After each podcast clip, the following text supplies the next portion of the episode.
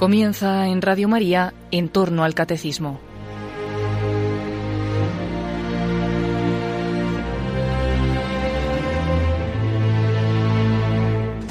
Para ayudar a profundizar en el misterio del Espíritu Santo y la Iglesia, que el Padre Luis Fernando de Prada está explicando en su programa sobre el Catecismo de la Iglesia Católica, les ofrecemos en este sábado la reposición de una conferencia que el Padre José Antonio Sayés pronunció hace algunos años, titulada El Espíritu Santo edifica la Iglesia.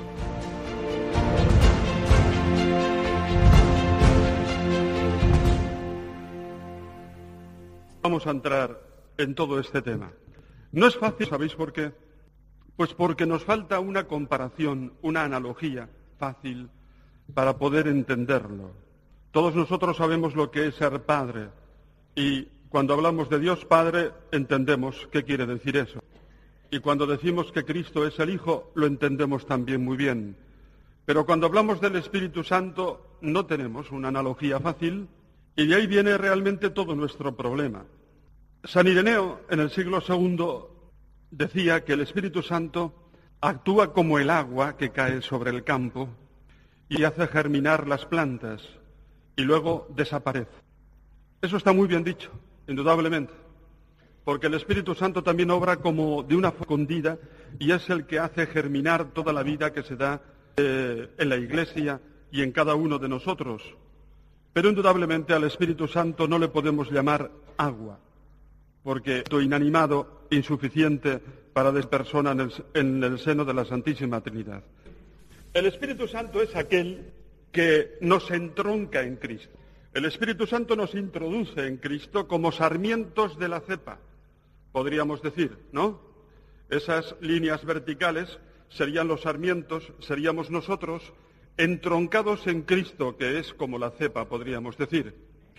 Y una vez que nosotros estamos en Cristo, resulta que participamos de su vida filial. Es decir, somos amados por Dios Padre en Cristo, dentro del mismo amor con el que el Padre ama a su Hijo Cristo. Fijaros lo que es. Esto es la vida de la gracia. La vida de la gracia que el Espíritu Santo engendra en nosotros es una vida de filiación.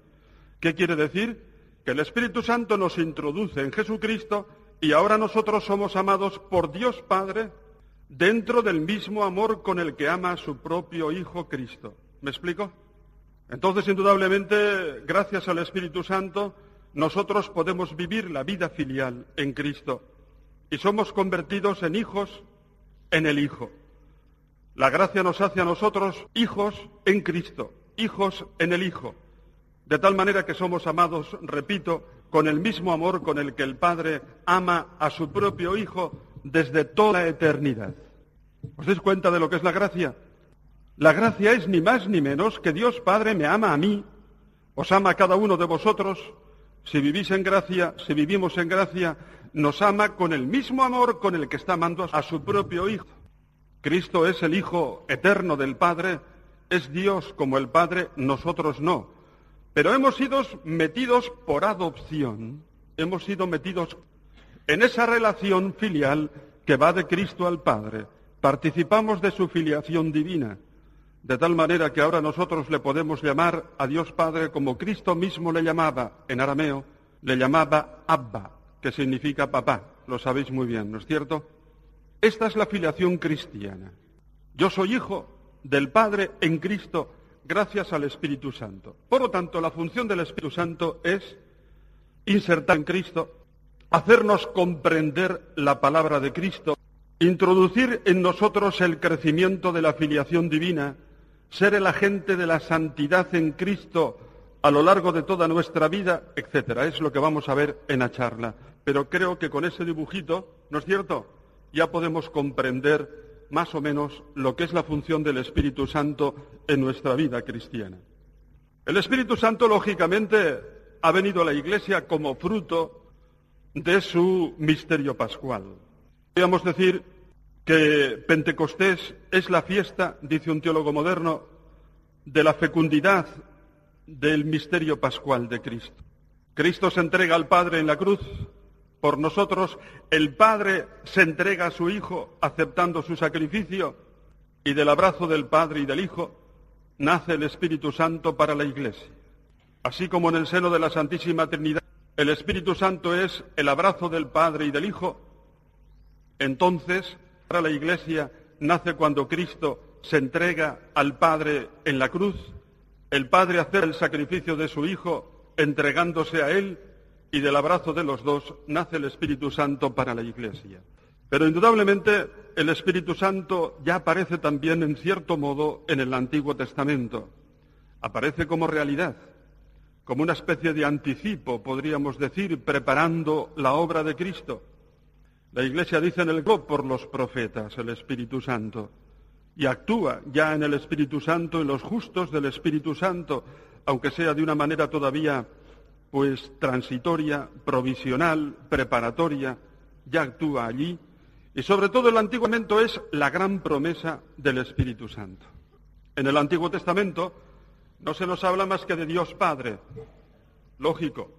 Aquel pueblo judío era un pueblo pues de dura cerviz y Dios en su pedagogía primero les tenía que meter en la cabeza la idea de un Dios único. No se podía hablar de la Santísima Trinidad en el Antiguo Testamento porque aquellos hombres habrían llegado a concebir que eran tres dioses. Habrían caído en el politeísmo. Pero se va insinuando la realidad. Profetas van hablando de un espíritu que ha de venir, que ha de ser derramado en los tiempos mesiánicos y que después, por medio de que cubrimos que es la tercera persona de la Santísima Trinidad. Hay en el Antiguo Testamento muchas profecías relativas al envío del Espíritu Santo, como la de Joel en el capítulo 3, cuando el Espíritu Santo en los tiempos mesiánicos será derramado en todos los corazones del pueblo de Israel. Profetizarán los hijos, profetizarán las hijas, todos, digamos, serán enseñados directamente por el Espíritu Santo. El mismo profeta Ezequiel, pues, tiene una visión de un campo de huesos secos y viene a decir que por medio del Espíritu Santo esos huesos secos recobrarán su carne y volverán otra vez a revivir. Indudablemente es él que se encuentra entonces en el exilio de Babilonia y esto es una imagen para decir cómo el pueblo pues volverá de nuevo otra vez a Israel, volverá a vivir, volverá a gozar de las promesas de la alianza de Dios por medio del Espíritu que lo vivificará y que se les dará sobre todo en los tiempos mesiánicos. Profecía también la de Zacarías, cuando ve manar el agua que sale del templo Luego, cuando Jesucristo hable del Espíritu Santo, huye esta comparación del agua para referirse al Espíritu Santo. Pero como digo, propiamente en el Antiguo Testamento no se habla del Espíritu Santo como una persona de la Santísima Trinidad.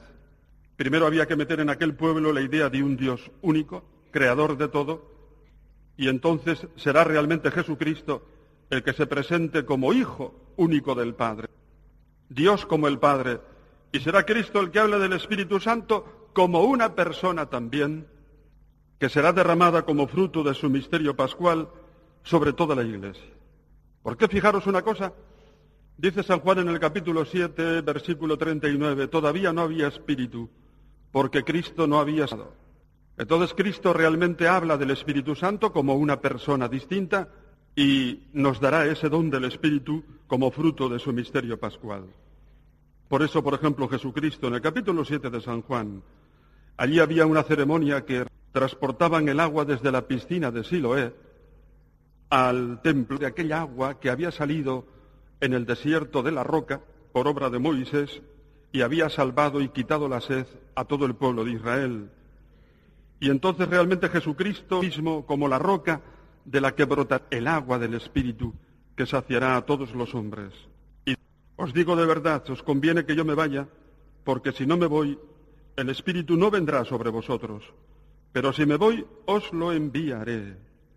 Y entonces, indudablemente, ¿cuándo envía el Señor al Espíritu? Ya lo hemos dicho. Dice Hipólito del siglo III que el Espíritu Santo es como un perfume que se expande por toda la Iglesia una vez que se ha roto el frasco que lo contenía. El frasco que contenía el Espíritu, dice, es Cristo, que se rompió por nosotros en la cruz.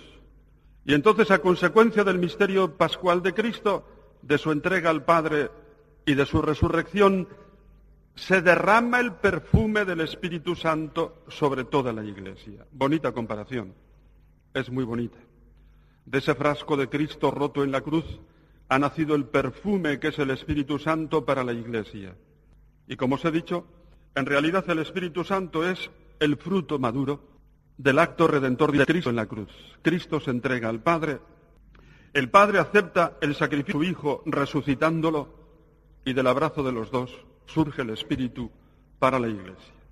Vamos a meternos entonces en el Espíritu Santo y vamos a ver qué es la obra del Espíritu Santo en nosotros, porque realmente es fundamental. Es el artífice de nuestra vida cristiana. En primer lugar, lo primero que hace el Espíritu Santo, ¿sabéis qué es?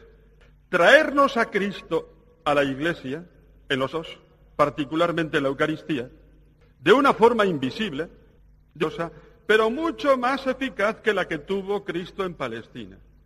¿Habéis visto que el sacerdote cuando celebra la Eucaristía, un poco antes de la consagración, se pone con las manos así? Señor, que nos envíes tu Espíritu para que convierta este pan en el cuerpo y este vino en la sangre, ¿no?, de tu Hijo. ¿Recordáis esa frase? Esta oración, con las manos así, se llama epíclesis. Y epíclesis en griego significa llamada. Llamamos al Espíritu Santo para que nos traiga aquí a Cristo en la Eucaristía. Y en los demás sacramentos hay también siempre una oración que invocamos al Espíritu Santo para que nos traiga la acción de Cristo. Lo primero que hace el Espíritu Santo es traernos a Cristo a la Iglesia, sobre todo en la Eucaristía, de una forma escondida, cierto, pero mucho más eficaz que la que tuvo en Palestina. En el año 1986 tuve la suerte de hacer un viaje a Israel que además me invitaron, me lo pagaron, me dijeron un grupo, padre, si viene usted y nos dice la misa todos los días, le pagamos el viaje. Yo dije, bueno, pues si se ponen ustedes así, yo estoy dispuesto a sacrificarme, a hacer un sacrificio e iré con ustedes. Espíritu de sacrificio que tiene uno, ¿no es cierto? Fui allí y disfruté de aquel viaje, imaginaos. Y tuvimos un día libre. ¿Sabéis qué hice yo ese día libre en Jerusalén? Parecía que estaba tonto. Me lo pasé todo el día libre en la esplanada donde antes estaba el templo de Jerusalén.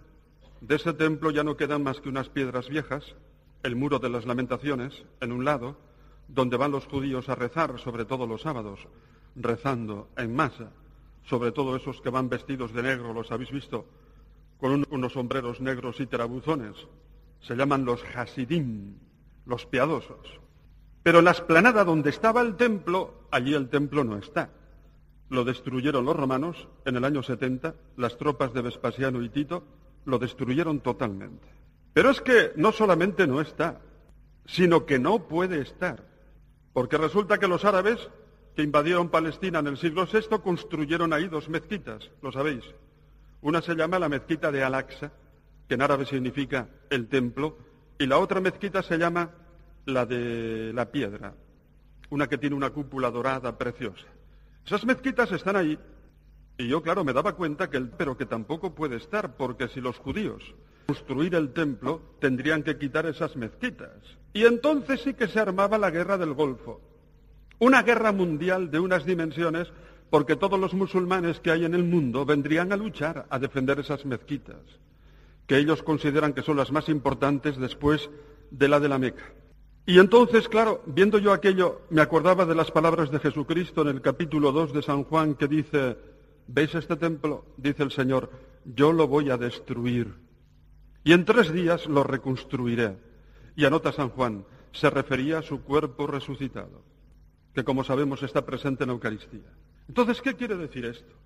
Que allí ya no está el templo de Dios, la Sequinah Yahvé, que decían los judíos, la morada de Dios, porque el templo de Dios está ahora, a partir de la resurrección de Cristo, está en la Eucaristía, allí donde está su cuerpo glorificado. Cristo es el templo entre nosotros en la Eucaristía. Pero atención, resulta que ese Cristo, ese cuerpo de Cristo que está presente en la Eucaristía, es su cuerpo glorificado. Es el que nos trae el Espíritu a la Eucaristía. Y por lo tanto, ese cuerpo glorificado, una vez que se hace presente en la Eucaristía, nos da a chorros el don de su Espíritu y de su gracia.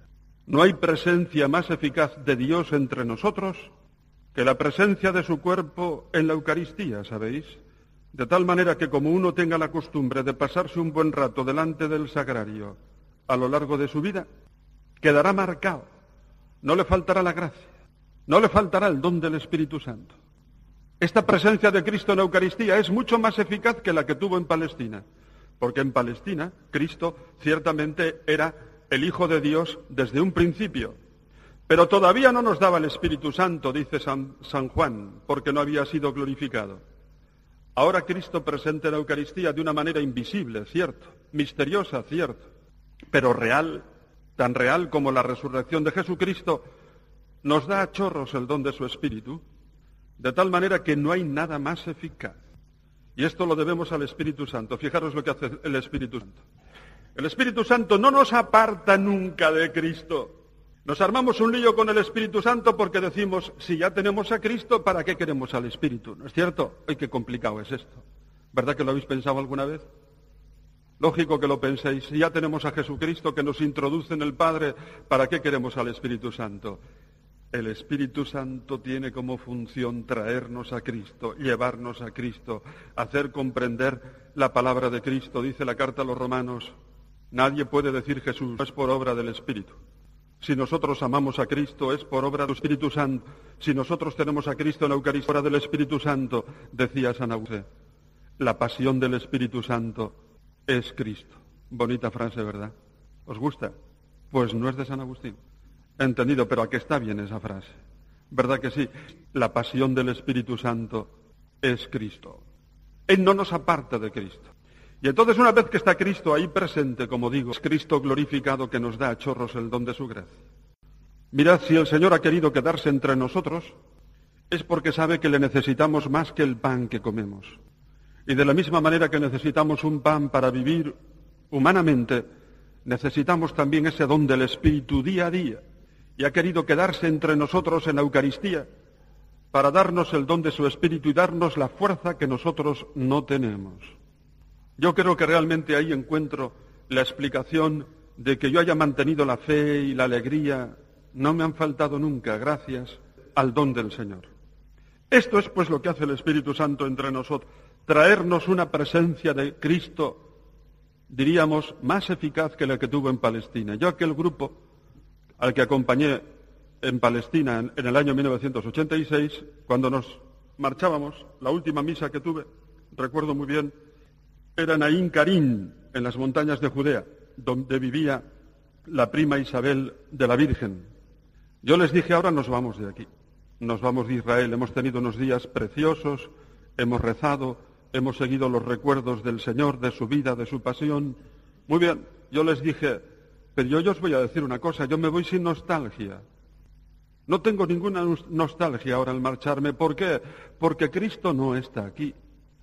Lo tengo en las iglesias de España, en cualquier ermita del Pirineo que tenga un sagrario, ahí está Cristo.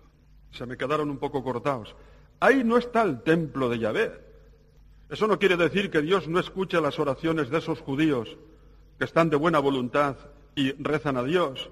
Indudablemente Dios tiene que atender también sus oraciones. Pero el templo de Yahvé ya no está ahí, por mucho que recen los judíos. Ni está, ni estará nunca.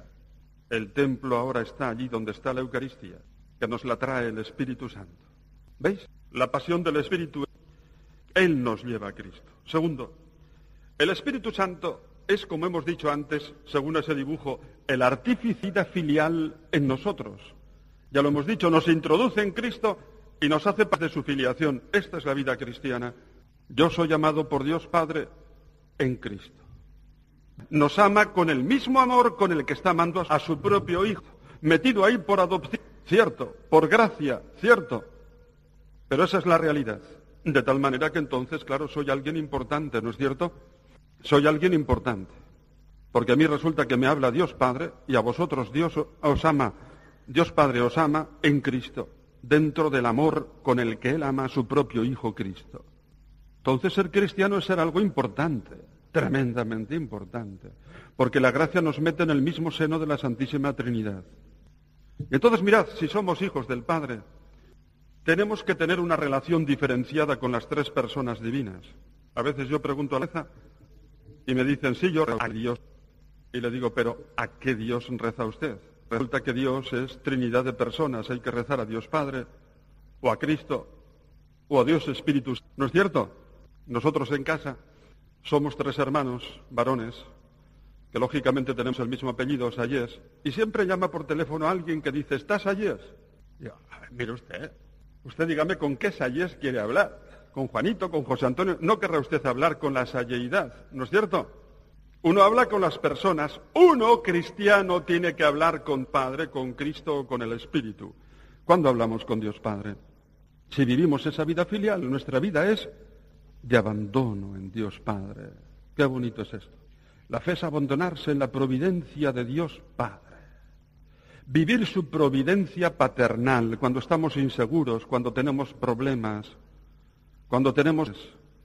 ¿Verdad que nos hacemos un daño terrible con las preocupaciones aquí? Aquí nos hacemos un daño terrible con las preocupaciones. El primer mandamiento es dejarse amar por Dios, es decir, dejar las preocupaciones en manos de Dios. Y nos sacará adelante y sin embargo de problemas que nos torturan, del pasado, de algo que nos preocupa, nos pasamos la vida siempre preocupados.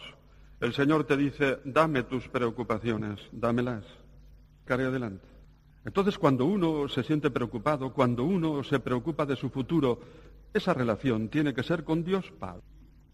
Cuando uno se siente pequeño, cuando uno se siente pues eh, tentado, cuando uno se siente poca cosa, la vida filial con Dios Padre, hacernos pequeños. Tema preferido de Cristo, te bendigo Padre, porque estas cosas las has ocultado a sabios e inteligentes y las has relado a los pequeños, pequeños, pequeños.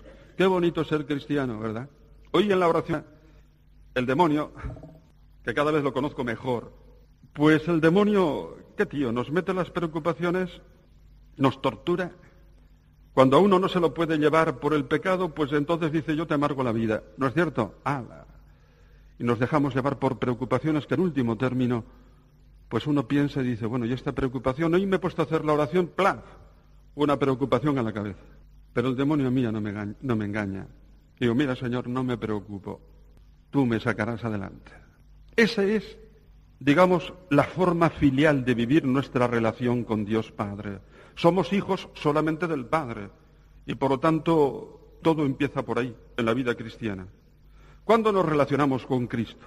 Con Cristo nos relacionamos sobre todo en la Eucaristía, que es el que está presente aquí. Cuando vamos a rezar delante de un sagrario, ahí hablamos con Cristo. Estamos con Cristo. Porque Cristo es la clave de nuestra vida filial. Es el centro de nuestra vida cristiana. Fijaros que entramos en la Santísima Trinidad no como espíritus, sino como hijos en el Hijo. Es nuestro Redentor, el que nos ha liberado del pecado y de la muerte. Y entonces ciertamente nosotros entramos en el seno de la Santísima Trinidad insertos en el Hijo, en Cristo. Y esto tiene que ser el centro de nuestra vida cristiana. Eh, San Pablo es el que comprendió muy bien esto y 164 veces en sus cartas ha empleado San Pablo fórmulas como estas ser de con Cristo, vivir para Cristo. Un cristiano es el que vive así. Digamos que nuestra pasión es Cristo. Digamos que nuestro centro es Cristo. Y vivir de Cristo significa estar dispuestos a hacer el ridículo por Él. Bienaventurados seréis cuando os persigan y digan contra vosotros toda suerte de males por mi causa, regocijaos y alegraos. Un cristiano es uno que vive enamorado de Cristo, como San Pablo, San Pablo en la carta a los filipenses dice, cuidado que chulo no me gana nadie. No dice eso, pero con otras palabras más finas. Si me obligáis, entonces yo también me voy a gloriar de mis... Sabéis que, que soy judío de buena raza. Sabéis que he sido fariseo y que me he distinguido más que otros, más que los demás por el celo por la ley. Pero pienso que todo esto es una porquería comparado con el amor de Cristo todo es una porquería al lado del amor de Cristo. Nuestra fama, nuestro prestigio, nuestra comodidad. ¿Os acordáis de aquella frase de Jesucristo? El que busque su vida la perderá. El que la pierda por mí la encontrará. Por lo tanto, ser cristiano es vivir de Cristo. Este es el centro de nuestra vida. No somos hijos de Cristo. Eso sería una herejía. Pero es el centro de nuestra vida, la clave de nuestra salvación y de nuestra alegría. ¿Y cuándo nos dirigimos al Espíritu Santo? Nos dirigimos al Espíritu Santo cuando, lo vamos a ver a partir de ahora, cuando queremos rezar por la Iglesia. Todo eso es función del Espíritu Santo. ¿Entendido? Vamos a verlo un poquito más. Entonces, decíamos segundo, el artífice de la vida filial es el Espíritu Santo, ya lo hemos explicado. Tercero, el Espíritu Santo es el que realiza la unidad de la Iglesia, la santidad de la Iglesia, la catolicidad de la Iglesia. ¿Sabéis una cosa? Es ya un milagro, es ya un milagro que la Iglesia siga manteniendo hoy en día, después de dos mil años, la misma fe que al principio. Cuando uno estudia la historia de la Iglesia, se da cuenta de que la Iglesia tenía que haber desaparecido hace ya muchas veces, muchas veces, en crisis que ha tenido. Pues la Iglesia no desaparece, siempre surge una persona, un movimiento, alguien providencial, suscitado por el Espíritu Santo, para que la Iglesia no se venga abajo. Por obra del Espíritu Santo, cuidado que ha habido herejías, cuidado que ha habido errores dentro de la Iglesia, cuidado que ha habido divisiones, cuidado que ha habido apostasías, cuidado que a veces uno dice, bueno, tal como va la iglesia, ¿cómo va a salir? Y sin embargo la iglesia sale manteniendo siempre la misma fe. Es impresionante porque otros movimientos desaparecen al cabo de unos años o de unos siglos. Yo sinceramente os digo, el marxismo pensaba, pues yo le daba unos 200 años de vida. A los 70 años se derrumbó el telón de acero. Hoy en día el, el mundo ya no tiene ideologías, no tiene otro recurso, como decíamos, que vivir el momento presente, vivir al día, tratar de disfrutar, de gozar e insar, para no encontrar el inmenso vacío que lleva dentro. En medio de un mundo en crisis que no tiene pensamiento, la Iglesia sigue manteniendo la misma fe. Esto es un milagro. Y es un milagro del Espíritu Santo. Y el Espíritu Santo está sacando a la Iglesia de una forma impresionante. Si vierais, parece que vosotros habéis oído hablar de los neocatecumenales, los kikos que les llamamos nosotros. Yo no soy kiko, ¿eh? No vengo a hacer ninguna propaganda. Ni soy ni lo voy a hacer. Yo soy de la iglesia del Pedrusco. ¿Sabéis qué es eso? Cuando el Señor le dice a Pedro, tú eres Pedrusco y sobre este Pedrusco edificaré mi iglesia. Porque Kefas en arameo es masculino y por eso se lo puso como nombre el Señor a Simón. Piedra en castellano es femenino y por eso no se entiende. Pedrusco es masculino. Esto es la mejor traducción de Kefas. Tú eres pedrusco y sobre este pedrusco yo soy de esa iglesia, de la iglesia del pedrusco, de la cúpula del Vaticano. ¿Entendido? ¿Eh? Muy bien. Yo no vengo a hacer propaganda de ningún movimiento de la iglesia. No soy Kiko, pero hay una cosa. Esto, este movimiento que ha surgido en la iglesia, que podrá tener algún defectillo, está bien abriendo seminarios por todos los rincones del mundo, ¿lo sabíais? Allí donde un obispo necesita un seminario porque no tiene vocaciones, les llama y le abren un seminario. Y entonces resulta que empieza a haber iglesia donde prácticamente ya se había hundido. Yo les doy clases en algunos de sus seminarios y entonces realmente dices, aquí está el soplo del Espíritu, aquí el Espíritu Santo no dejará nunca su iglesia, ¿sabéis? Vosotros os habéis preguntado, ¿y qué pasará cuando se muera este papa tan majo que tenemos? yo estoy la mar de tranquilo. Yo ya le he dado al Espíritu Santo los datos para que los meta en el ordenador. Ese ordenador que os dije que tiene, le he dado tres nombres al Espíritu Santo. Qué mal hoy, ¿verdad? Tres fenomenales. Pero no porque se me hayan ocurrido a mí, sino porque mucha gente se da cuenta de que hay materia para tener un buen papa magnífico después de este. No os preocupéis la Iglesia saldrá siempre adelante. El Espíritu Santo es el artífice de la santidad en la Iglesia. Es verdad que la Iglesia está en crisis, pero en esta Iglesia en crisis yo conozco santos así. Santos que no subirán a los altares, pero hombres y mujeres que se entregan de una forma callada, que les notas, por la paz que tienen en su corazón, la sonrisa que tienen en sus labios. Hay santos a montones dentro de esta Iglesia y lo menos que son beatificados o canonizados, que eso son una selección, digámoslo así, pero hay otros callados, desconocidos, que suscita el Espíritu Santo en el seno de su iglesia. Yo conozco muchos santos, lo conozco cada vez mejor. El Espíritu Santo mantiene la catolicidad de la Iglesia y catolicidad no significa simplemente pues que está extendida por todo el mundo, sino que la Iglesia sigue manteniendo todas las verdades, todas, también en el campo moral y social. Es impresionante que la Iglesia católica está siempre allí donde se juega el futuro de una verdad humana. La Iglesia es la patria de todas las verdades. Allí donde hay una verdad sobre el hombre, esa verdad también pertenece a nuestra Iglesia. Y la Iglesia escribe sobre problemas sociales y saca encíclicas sobre problemas morales, porque nada de lo que sea profundamente humano puede ser ajeno a la preocupación de la Iglesia, porque es la Iglesia de la verdad. ¿Habéis entendido? Y católico significa universal, pero también significa verdadero, desde un principio. Dice San Agustín, o no, no, San Cipriano, obispo africano del siglo III, dice, muchas veces, pues vienen paganos preguntando dónde está la iglesia de los católicos. Y resulta que los mismos herejes que existen entre nosotros, porque ya ha habido herejías desde un principio, no les dicen que la iglesia de los católicos es la suya, sino que le señalan nuestra iglesia, aquella que está en comunión con Roma. Y ellos, a pesar de que dicen que sus iglesias son las verdaderas, en el fondo están diciendo que la nuestra es la verdadera porque dicen, esa es la católica, vayan ustedes por allí. ¿Entendido? Esa que está en comunión con Roma. Están diciendo en el fondo, esa es la que tiene la verdad. Hasta los herejes reconocen en el fondo que la Iglesia católica no son ellos. Católico ahí significaba verdadero. Por lo tanto, la Iglesia saldrá adelante porque el Espíritu Santo no le faltará nunca. No tengáis nunca miedo. No tengáis nunca miedo, que Dios saca hijos de Abraham de las piedras, dice el Señor.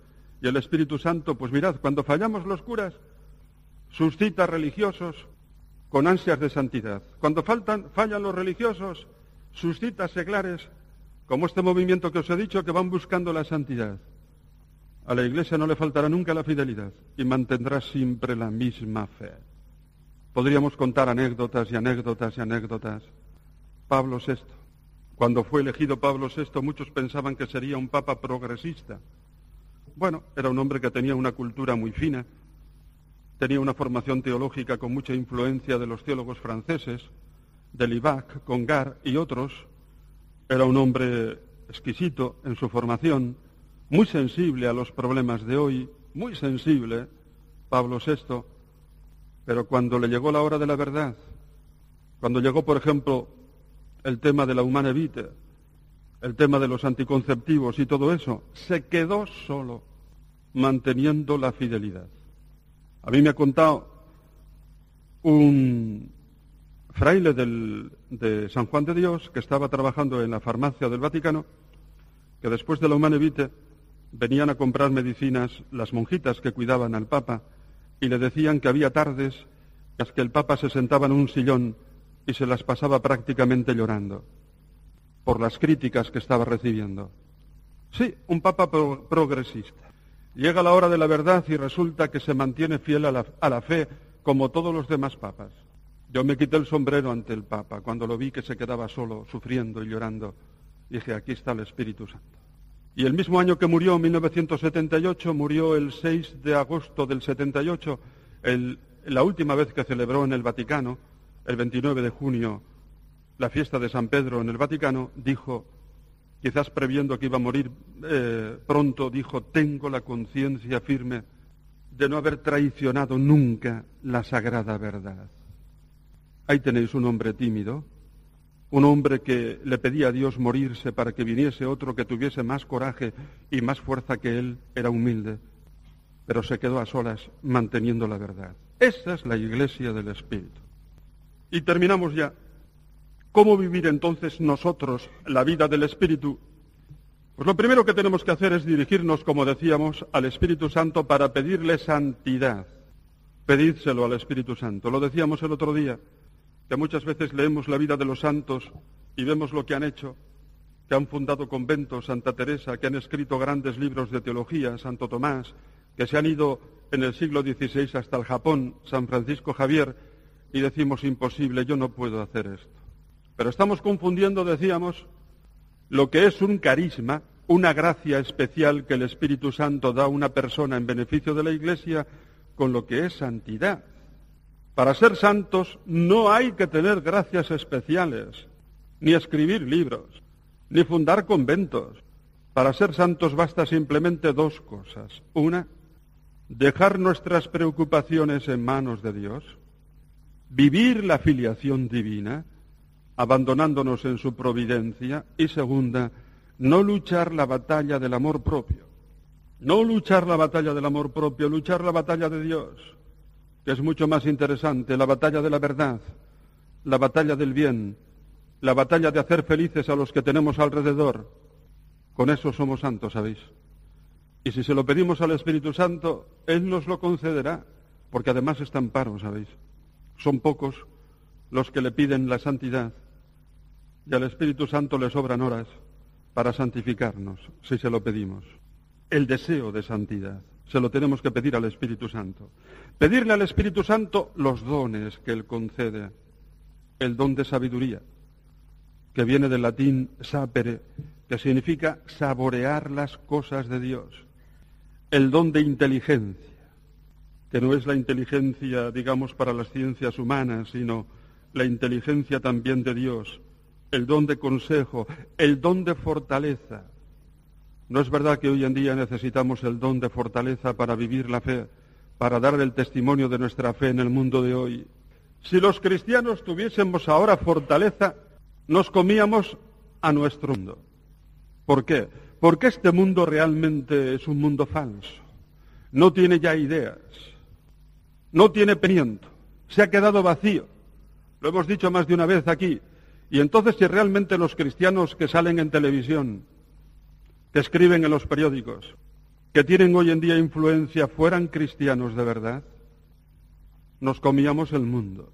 Si uno que es creyente saliera en televisión, en vez de decir, porque en televisión sale muchas veces un creyente y dice, bueno, miren ustedes, yo soy creyente, pero ya perdonarán, porque hemos venido aquí a hablar de los derechos del hombre.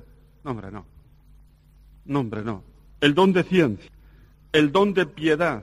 Quisiera que la palabra latina pietas viniese del griego pais paidos, que significa niño. Me parece que no es verdad, pero quisiera que fuera verdad.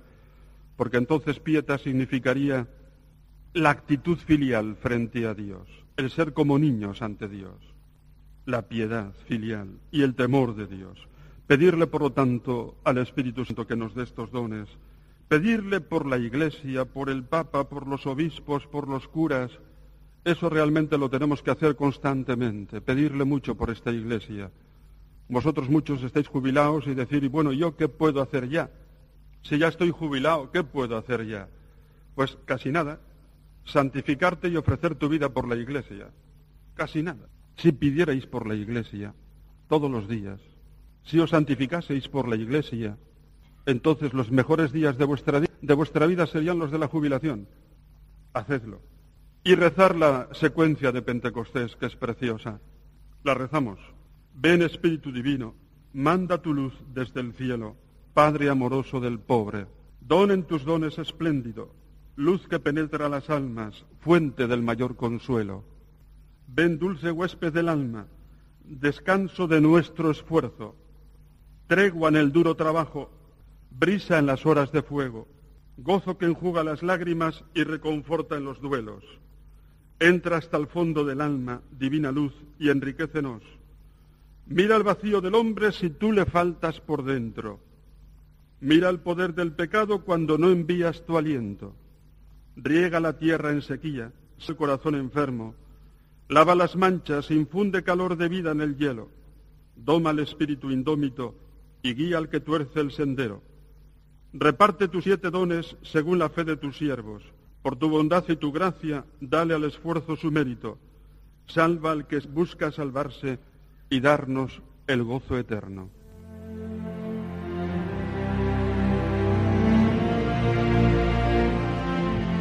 Así finaliza en Radio María este programa en torno al catecismo, hoy para seguir profundizando en el misterio del Espíritu Santo y la Iglesia, que el padre Luis Fernando de Prada está explicando actualmente en su programa sobre el catecismo de la Iglesia Católica. Les hemos ofrecido la reposición de una conferencia que el padre José Antonio Sayés pronunció hace algunos años, titulada El Espíritu Santo edifica la Iglesia. Pueden pedir esta conferencia en el 902 500 518 o accediendo a la página web de Radio María www.radiomaria.es.